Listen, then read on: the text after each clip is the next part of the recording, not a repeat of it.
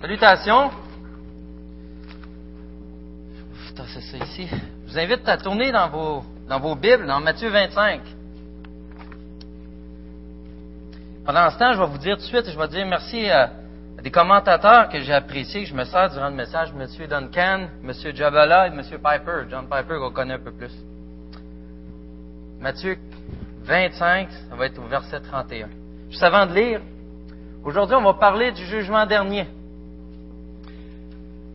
Vous savez, c'est le sujet central de notre parabole. Et pourtant, dans la plupart des commentaires que j'ai lus, même dans les prêches qui ont été faites, beaucoup de prédicateurs n'ont pas voulu aborder ou ont à peine touché le côté de l'enfer.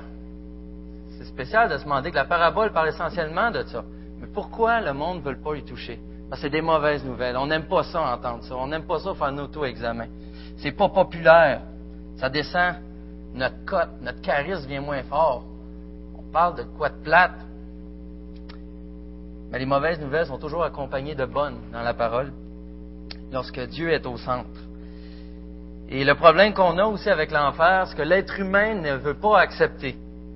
Il y a un refus catégorique de croire qu'il peut y avoir une rupture, que ça ne continuera pas tout le temps comme ça et qu'un jour Dieu va dire c'est assez. Et que là, il y avoir un jugement qui va arriver. Et pourtant, il n'y a pas une doctrine que Jésus a plus parlé dans la parole que celle de l'enfer et du jugement dernier. Il n'y en a pas une. Et nous, on a la difficulté avec ça. On n'aime pas ça l'aborder. Alors, j'ai la, tâche ingrate de le faire ce matin et j'espère qu'on va pouvoir adorer notre Dieu ensemble. Vous savez, les mots dans les Écritures pour décrire le jugement dernier, comment Dieu se sentait, il dit, euh, c'est la colère de Dieu, c'est l'indignation, c'est sa malédiction, c'est le courroux de Dieu, c'est la fureur. C'est la réponse simplement au mal et au péché. Et c'est normal aussi parce que nos cœurs recherchent la même chose. On recherche quoi? On recherche la justice. Prenons le cas, par exemple, de la tuerie qu'il y a eu en Norvège, à Oslo, ou l'île de Toya, euh, du Toya, pardon. Il y a un jeune homme qui est rentré avec, euh, habillé en policier, avec un fusil. Il a descendu 87 personnes dans sa journée, sans raison, pour des raisons politiques, on ne rentre pas là-dedans. Et quand on pense à ça, comment on se sent? Imaginez que ça serait ici, quelqu'un rentre et descend tout le monde avec un fusil. Comment on sent? On a une indignation face à ça, nous aussi. Nous aussi, on, sent, on, vient fâcher, on a des, sentiments euh, qui nous dépassent. On a un sentiment d'injustice. Et on est tous conscients qu'on a l'impression, du moins, que cette justice ne va pas être faite sur terre. On recherche aussi la justice. Et Dieu aussi cherche à avoir la justice. Il y a plusieurs raisons, on va le voir pourquoi c'est tout à fait normal que Dieu réserve aux péchés les mêmes sentiments. Mais cette fois-ci, en Jésus, Dieu nous a réservé d'être libérés du châtiment et maintenant, nous pouvons entendre la parole de Dieu. Alors, en Matthieu 25, verset 31 à 46, je vais lire dans la version euh, second 21. Lorsque le Fils de l'homme viendra dans sa gloire avec tous les saints anges, il s'assiera sur son trône de gloire. Toutes les nations seront rassemblées devant lui. Il séparera les uns des autres, comme les bergers séparent les brebis des boucs il mettra les brebis à sa droite et les boucs à sa gauche. Alors le roi dira à ceux qui seront à sa droite, Venez, vous qui êtes bénis par mon Père, prenez possession du royaume qui vous a été préparé dès la création du monde. En effet, j'ai eu faim, et vous m'avez donné à manger. J'ai eu soif, vous m'avez donné à boire. J'étais étranger, et vous m'avez accueilli. J'étais nu, et vous m'avez habillé. J'étais malade, vous m'avez rendu visite. J'étais en prison, et vous êtes venu vers moi. Les justes lui répondront, Seigneur, euh, quand avons-nous vu affamé et t'avons-nous donné à manger, ou assoiffé et t'avons-nous donné à boire? Quand avons-nous vu euh, étranger et t'avons-nous accueilli, ou nu et t'avons-nous habillé?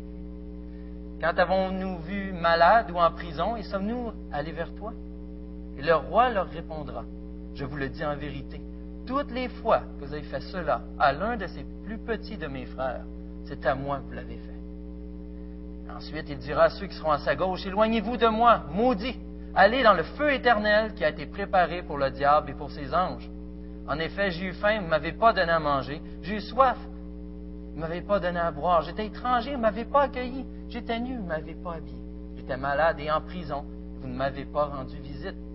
Ils répondront aussi, Seigneur, quand avons-nous euh, vu affamé, ou assoiffé, ou étranger, ou nu, malade, ou en prison, et ne t'avons-nous pas servi?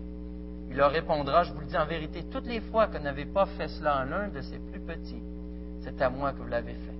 Ils iront à la peine éternelle, tandis que les justes iront à la vie éternelle.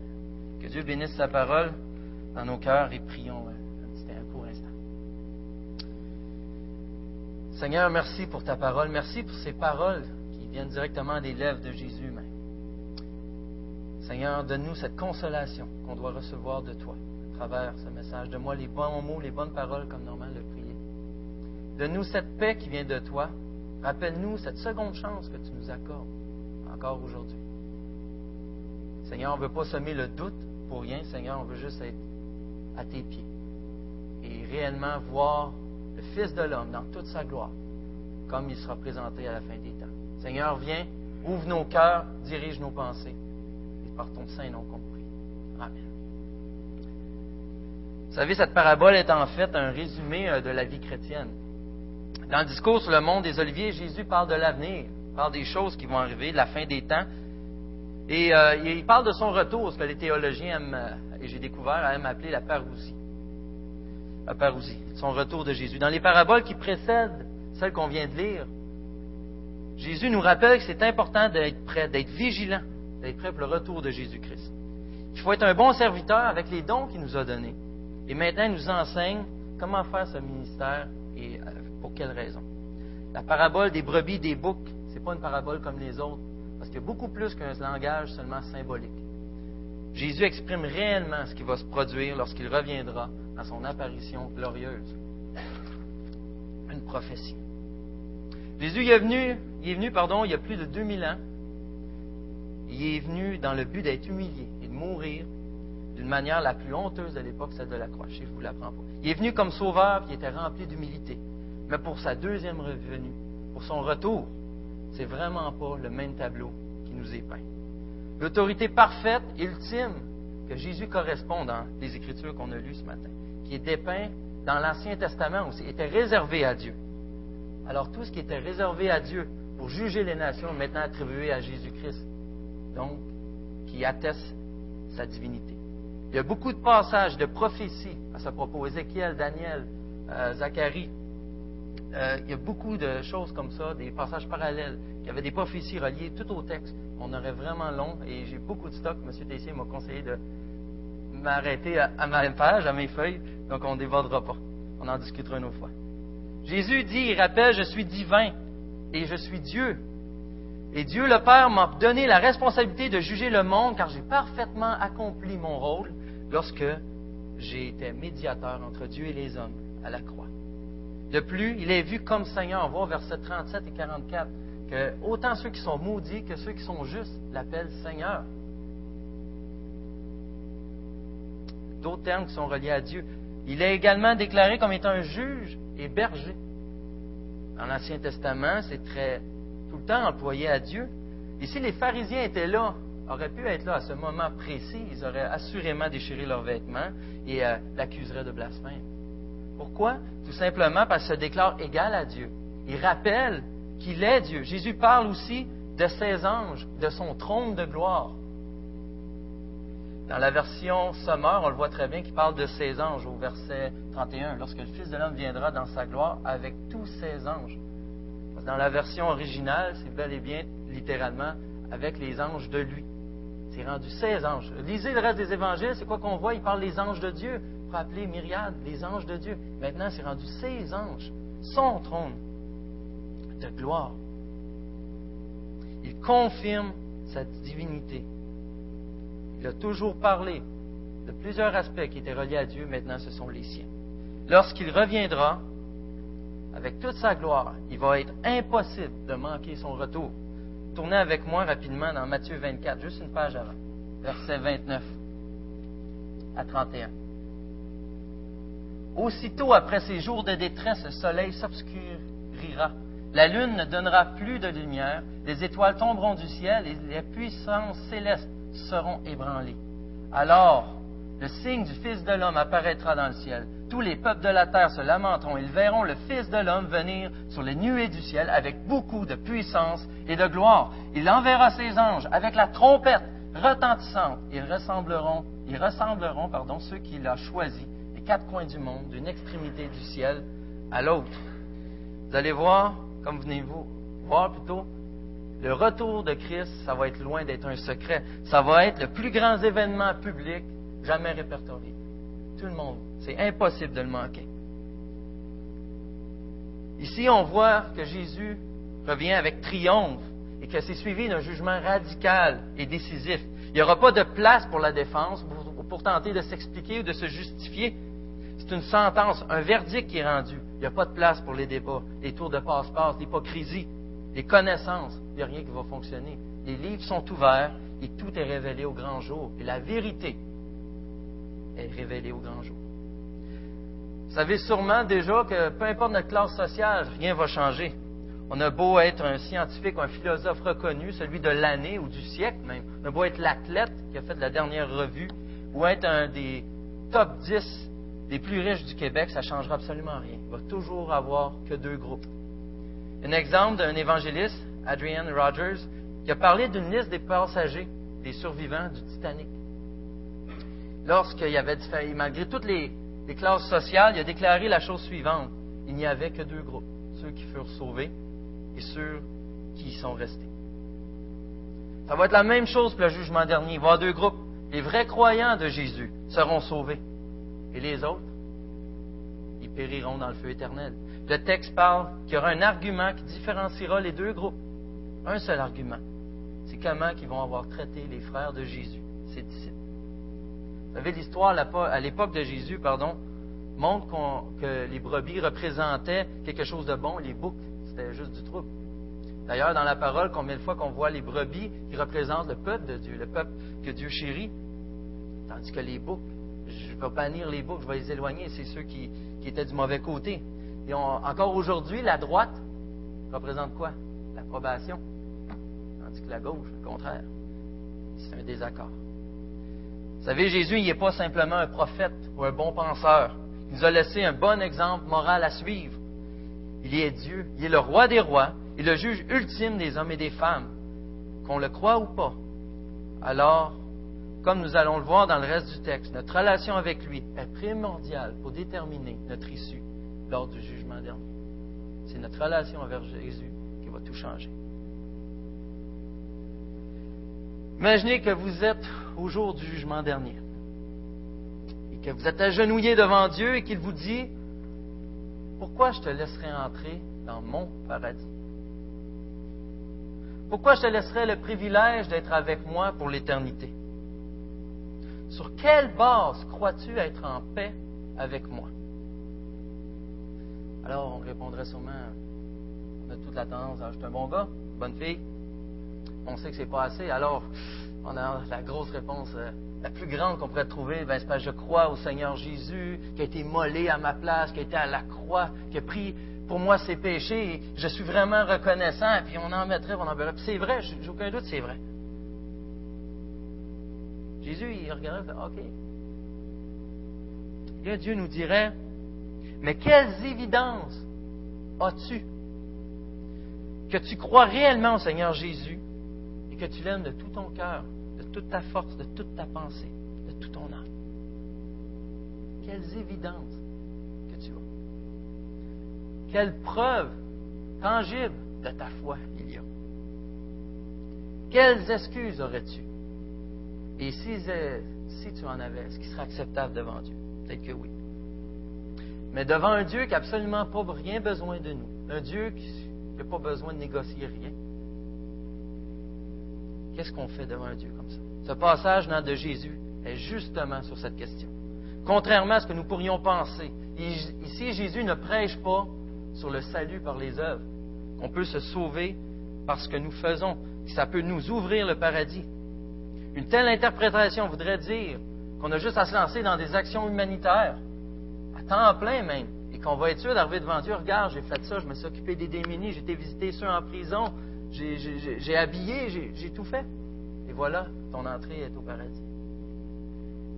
Le problème qu'on aurait avec cette euh, pensée, c'est qu'est-ce qu'on fait des versets qui nous indiquent, entre autres, qu'il n'y a pas d'autre salut, qu'il n'y a pas de salut autre qu'en Jésus-Christ. Ça serait facile, même qu'en réalité, on pourrait prendre ce passage pour se glorifier, on pourrait s'évaluer. pourrait se gager, pardon pour le mot, savoir ce qu'on est rendu, qu'est-ce qu'il faut modifier, qu'est-ce qu'il faut faire. Mais en réalité, chacune des choses qui est mentionnée, on n'est pas à la hauteur. La barre est trop haute. On n'est pas capable de s'occuper assez des pauvres et des démunis. Notre cœur ne le désire pas réellement. On ne le fait pas en entier. Alors nous serions rejetés de toute façon devant Dieu par nos propres standards. Et nos œuvres sont de toute façon teintées de péché, sont teintées d'orgueil, d'égoïsme. On recherche souvent d'autres choses. Vous savez, les œuvres ne sont que l'évidence de ce qui est visible, de qui tu es. Reconnais un arbre à ses fruits. Les arbres ne sont pas, les œuvres, pardon, ne sont pas une cause, mais une manifestation d'une foi existante.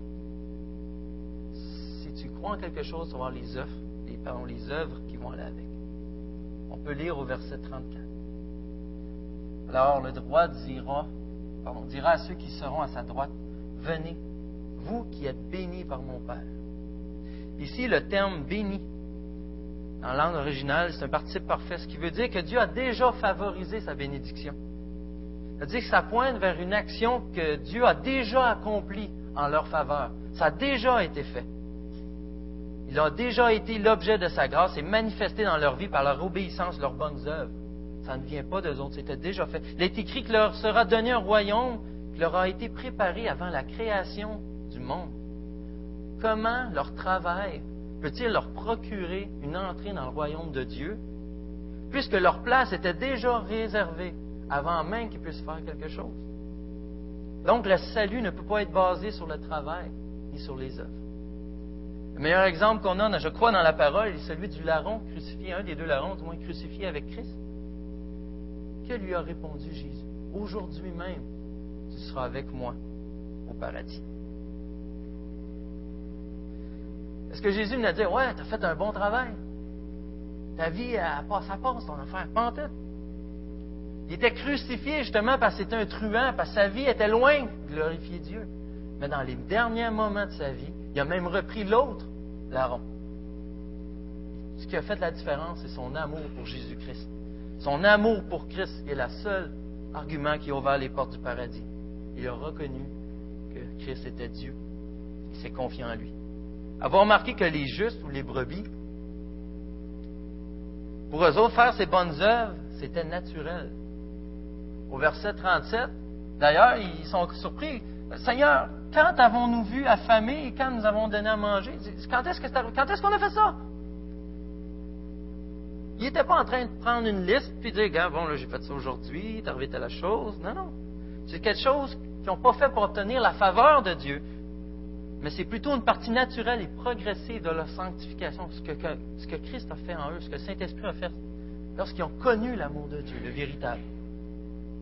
Comme je disais, si on part avec une liste, j'ai respecté les limites de vitesse, j'ai donné 10% à la dîme, puis regarde, j'ai même donné 17. Hein? Il n'est pas dit, j'ai animé telle réunion de prière, j'ai été investi dans tel groupe, je me suis sacrifié pour telle chose. Non. Le monde qui font ça, c'est le monde qui essaie de gagner leur ciel par eux autres mêmes, qui vont regarder ce qu'ils peuvent faire pour obtenir une faveur de Dieu, être plus favorable devant Dieu, être apprécié. Ils pensent même tout le temps. Non, ces brebis aimaient tout simplement, gratuitement. Ils aimaient Jésus-Christ et parce que Jésus-Christ les aimait aussi, aime tout simplement son peuple. Le Seigneur Jésus dit ici que ta vie est la mesure de ton amour pour moi. Ta vie est la mesure de ton amour pour Christ. C'est une évidence d'un amour réel et sincère pour Jésus-Christ. Si tu aimes réellement Jésus, tu feras naturellement ce qui plaît à Dieu. Jésus dit, en passant, vos vies sont très belles, vos brebis. Parce que je vous ai vu vous aimer les uns les autres. Et ce n'est pas comme si vous étiez en train de gagner votre délivrance, votre salut, votre ciel, mais car vous avez démontré le salut par grâce que je vous ai donné. De la grâce. Et vivent leur vie en aimant réellement les autres. Et les plus petits des frères de Jésus. Car ils aiment réellement Jésus-Christ.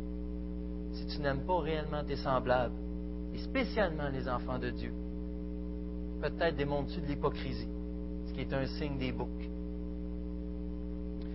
Vous demandez peut-être aussi pourquoi les plus petits des frères de Jésus, euh, je l'associe sans aucun doute à un disciple de Christ ou à un chrétien. D'abord, M. Tessier m'a ça cette semaine, jamais que Jésus ne parle d'un de ses ennemis comme étant son frère. C'est un bon argument.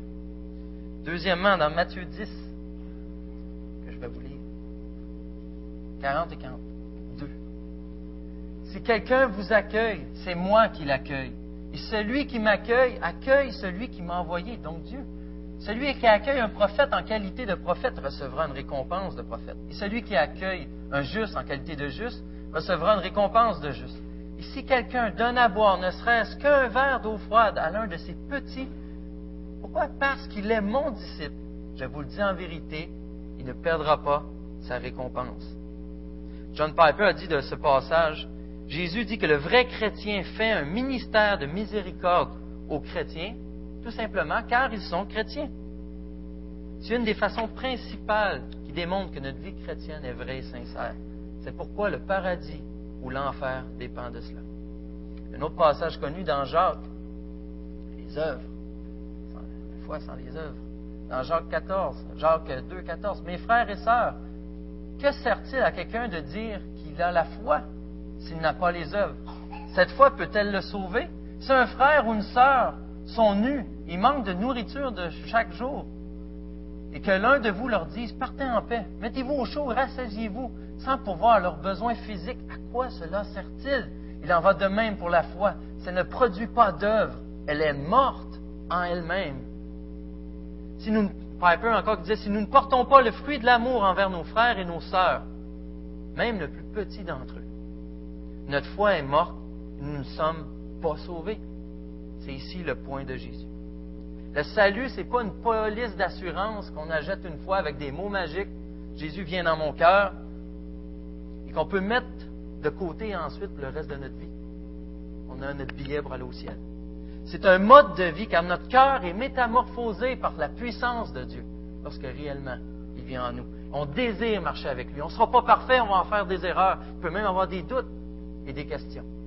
On désire marcher avec lui. Éphésiens 2, 8 à 10.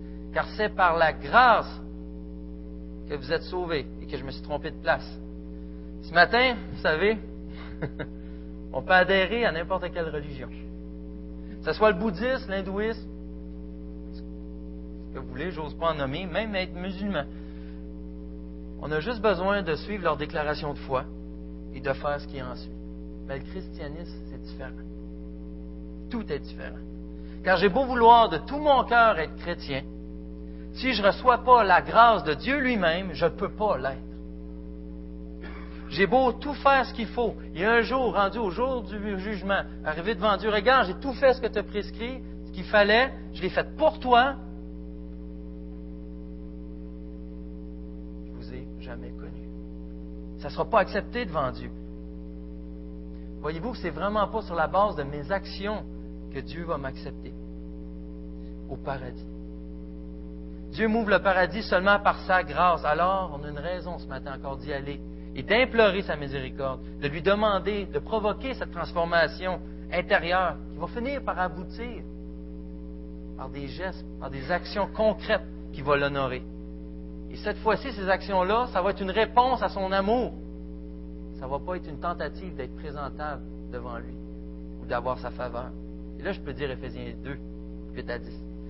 C'est par la grâce que vous êtes sauvés par le moyen de la foi, et cela ne vient pas de vous, c'est le don de Dieu. On connaît bien. Ce n'est pas par les œuvres afin que personne, la version second 21 dit, puisse se vanter au lieu de se glorifier.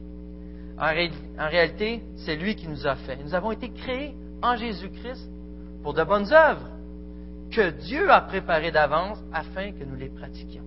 Ce que nous sommes et même les œuvres que nous faisons sont planifiées par Dieu.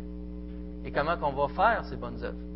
Dans Jean 6, il lui dit Que devons-nous faire pour accomplir les œuvres de Dieu? Et Jésus leur répondit, l'œuvre de Dieu, c'est que vous croyez en celui qui m'a envoyé. Pour satisfaire Dieu, on n'a pas à faire quelque chose. Pour satisfaire Dieu, on a à croire en quelqu'un. Et même ça, ça vient de Dieu avant la création du monde. Quelle est l'importance pour Jésus de ses petits frères, de ses disciples? Vous Dieu a dit à Abraham, ceux qui vont te bénir, je les bénirai. Ceux qui vont te maudire, je vais les maudire. Rappelez aussi que Paul, qui s'appelait Saul, lorsqu'il persécutait les chrétiens sur la route de Damas, Jésus l'a rencontré. Méchante rencontre, hein? Qu'est-ce que Jésus lui a dit? Pourquoi persécutes-tu mon peuple? Non. Pourquoi me persécutes-tu? Pourquoi me persécutes-tu? Les membres du corps de Christ lui sont directement reliés. C'est son corps. Le jugement dernier sera en fonction de comment tu vas traiter le corps de Christ, sa famille, son peuple, pour lequel il est mort, pour lequel il les a rachetés. Par contre, ce serait une erreur de croire qu'on doit négliger les non-chrétiens, les non-croyants, puisque Jésus nous le rappelle dans Luc 6, 27 à 36. C'est plus dur pour l'orgueil lorsqu'on veut rester bien assis dans notre confort. Mais je vous dis à vous qui m'écoutez, aimez vos ennemis, faites du bien à ceux qui vous détestent, bénissez ceux qui vous maudissent, priez pour ceux qui vous maltraitent. Si quelqu'un te frappe sur une joue, présente-lui aussi l'autre. Si quelqu'un prend ton manteau, ne l'empêche pas de prendre encore l'autre chemise. Donne à toute personne qui t'adresse une demande. Ne réclame pas ton bien à celui qui s'en empare. Ce que vous voulez que les hommes fassent pour vous, faites-le vous aussi, de même pour eux. Si vous aimez ceux qui vous aiment, quelle reconnaissance en avez-vous? En effet, les pécheurs aussi aiment ceux qui les aiment. Si vous faites du bien à ceux qui vous font du bien, quelle estime en avez-vous? En effet, les pécheurs aussi agissent de même. si vous prêtez à ceux dont vous espérez recevoir en retour, quel gré vous en sait-on? En effet, les pécheurs aussi prêtent aux pécheurs afin de recevoir l'équivalent. Mais aimez vos ennemis, faites du bien et prêtez sans rien espérer en retour. Votre récompense sera grande et vous serez fils du Très-Haut, car il est bon pour les ingrats et pour les méchants. Soyez donc pleins de compassion, tout comme votre Père aussi est plein de compassion. Soyons donc comme notre Père céleste, plein de compassion que ce soit des chrétiens ou des non-chrétiens, pour tout le monde. Cela sera relativement plus facile si notre relation est plus grande, est plus riche avec Dieu. Nous sommes son corps, nous sommes le, prolongement pardon, de ses mains qui bénit. C'est lorsque nous débordons de l'amour de Dieu, que cet amour nous dépasse, que nous pouvons la transmettre efficacement aux autres, pour être des lumières efficaces dans ce monde. Comment donner ce que nous ne recevons pas? Comment donner ce que nous n'allons pas chercher? pourtant disponible? Savez, c'est notre travail de s'occuper de ceux qui sont dans le besoin. Ce n'est pas de les laisser à tous les organismes qui existent. Soyons ces organismes, des organismes vivants. On a un exemple avec Sam ici à l'église, en entrée de Mascoutin. Mais soyons des Sam dans tous les domaines de nos vies, au travail, à l'épicerie, n'importe où qu'on va. On a eu un bon exemple avec Catherine ce matin au Congo. Nous sommes les prolongements des mains de Dieu, le moyen que Dieu a choisi pour bénir les nations. Et nous seuls peut le faire. Avez-vous remarqué que le travail des brebis n'a pas été fait par les boucs? Ce n'est pas parce que nous sommes meilleurs, ce n'est pas parce que les brebis sont meilleurs, mais puisque les besoins seront remplis, ils seront comblés sur une base quotidienne, qui est seulement possible lorsqu'on adopte un mode de vie en Jésus-Christ. Lorsque ça devient un mode de vie en Jésus-Christ on peut appliquer ça tous les jours. Posez-vous la question, est-ce que j'aime mes frères et mes sœurs? Est-ce que je fais attention à leurs besoins? Et je ne parle pas ici seulement des besoins financiers.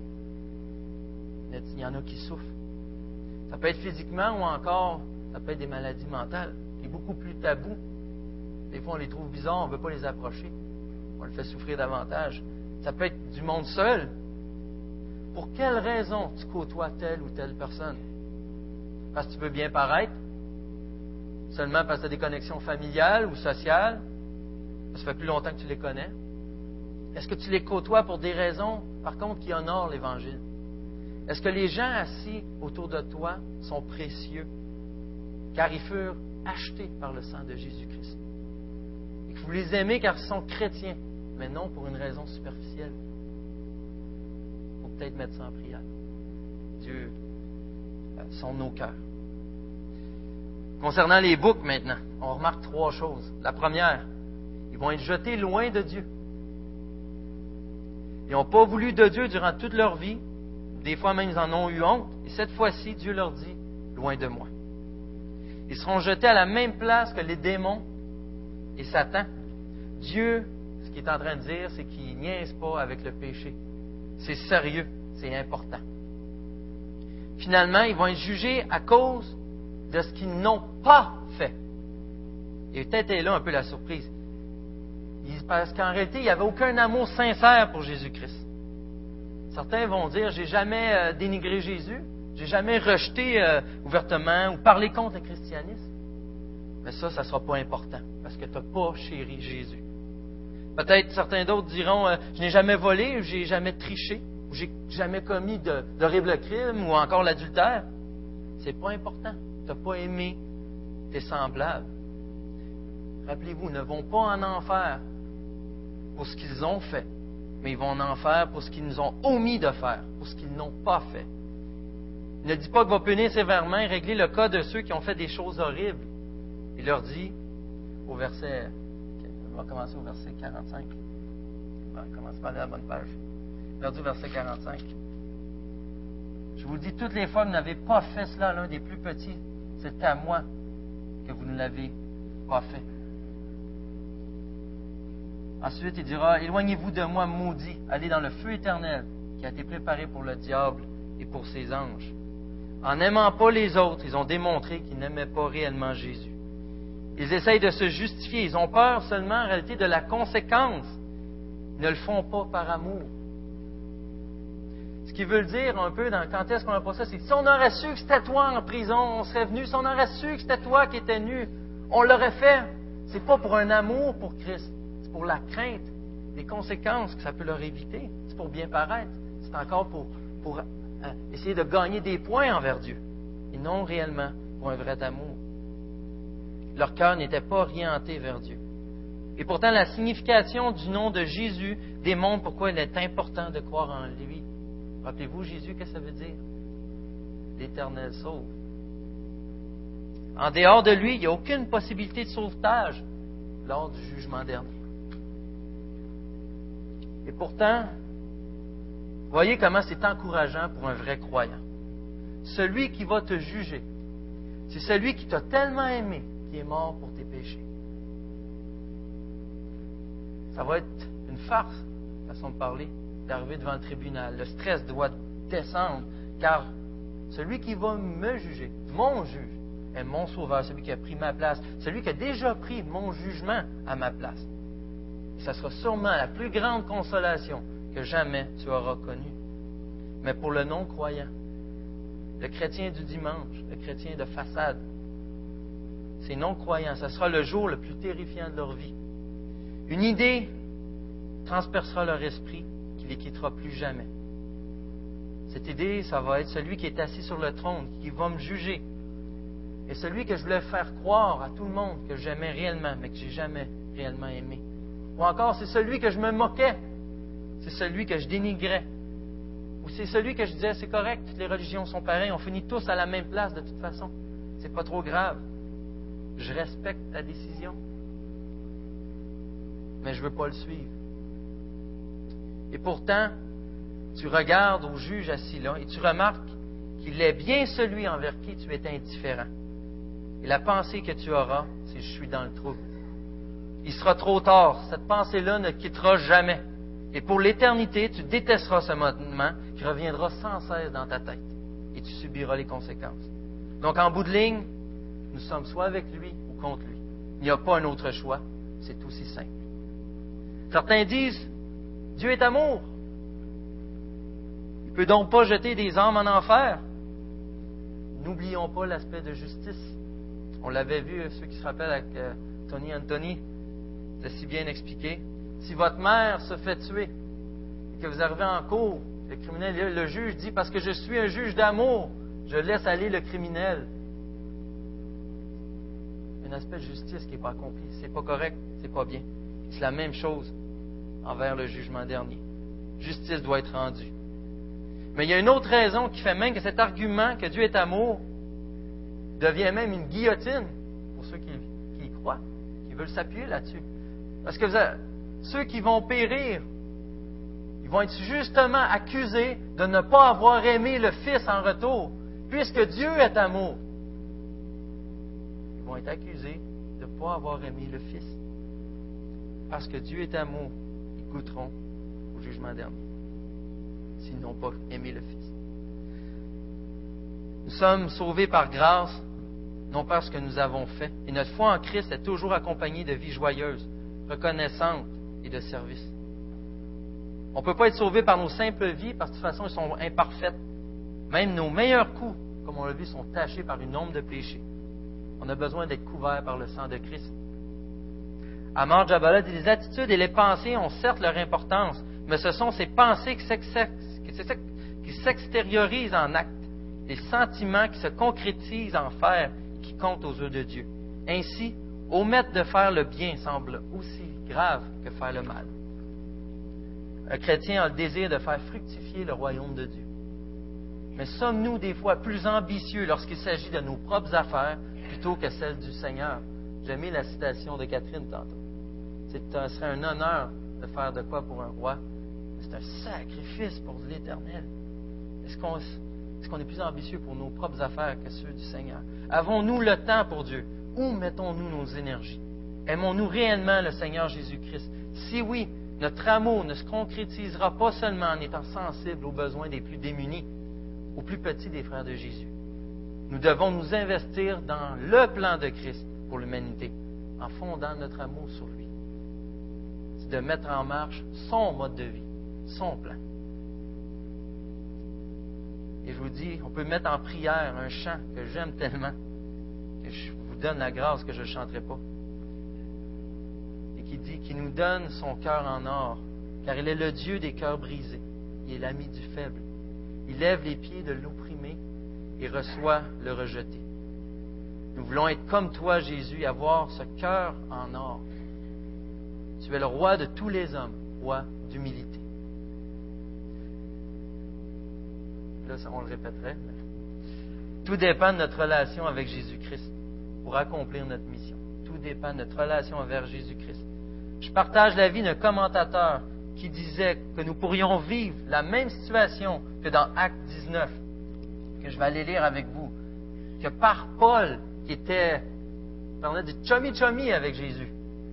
C'était son Dieu, c'était son ami, c'était son confident. Il était constamment dans la présence de Dieu. Et voyez ce que Paul, ce que par la force de Dieu a accompli. Partir, Acte 19, verset 17.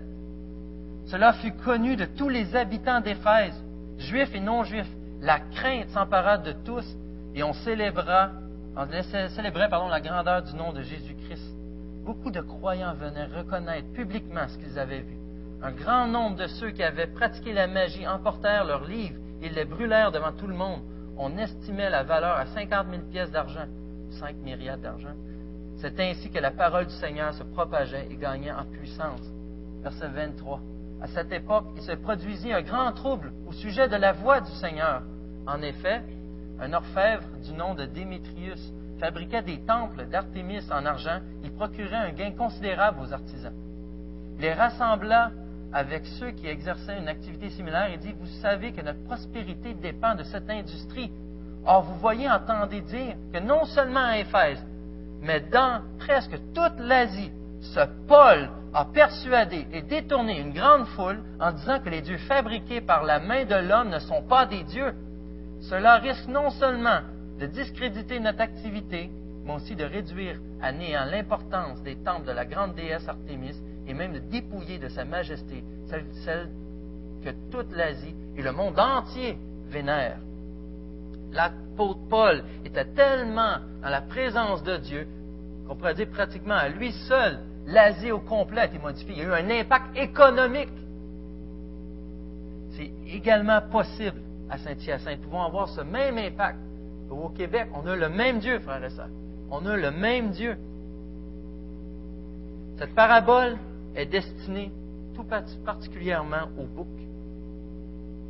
Pourquoi? Car dans la parabole, les, les brebis sont déjà dans le mode de vie qu'exige le jugement. Et c'est Dieu qui produit en ses fidèles, alors ils ne seront pas surpris lors du jugement dernier. Je ne veux pas créer de doute là où ne devrait pas en avoir. Mais si tu n'es pas certain ce matin, quel sera ton verdict que Jésus te donnera? Seras-tu à gauche ou tu seras à droite? Cette parabole est pour toi ce matin. Ce n'est pas un destin certain que tu es voué à l'échec. Au contraire, C'est une preuve de la grâce de Dieu qui, encore ce matin, t'avertit d'avance de te repentir, de chercher sa face maintenant. Il t'avertit qu'après le tournant, il y a un mur. C'est le temps de peser sur le brick. C'est le temps de peser sur le frein avant de rentrer dedans. Il t'aime, il veut te sauver. Il veut même te transformer. Il n'y a personne qui va à lui sans que Dieu l'ait appelé. Si tu cherches, tu te poses des questions, approfondis. Es-tu à l'écoute? Joues-tu avec ton éternité? Demande la grâce à Jésus. Vous savez, il y a une parabole dans Luc qui dit que le Seigneur viendra comme un voleur dans la nuit. Ça représente très bien le moyen d'attendre son retour en étant toujours prêt, toujours en service. Il faut attendre Jésus comme s'il revenait aujourd'hui. Notre fin dépend de notre relation avec lui. Notre fin dépend de notre relation avec lui. Es-tu prêt à rencontrer ton Dieu? Prions.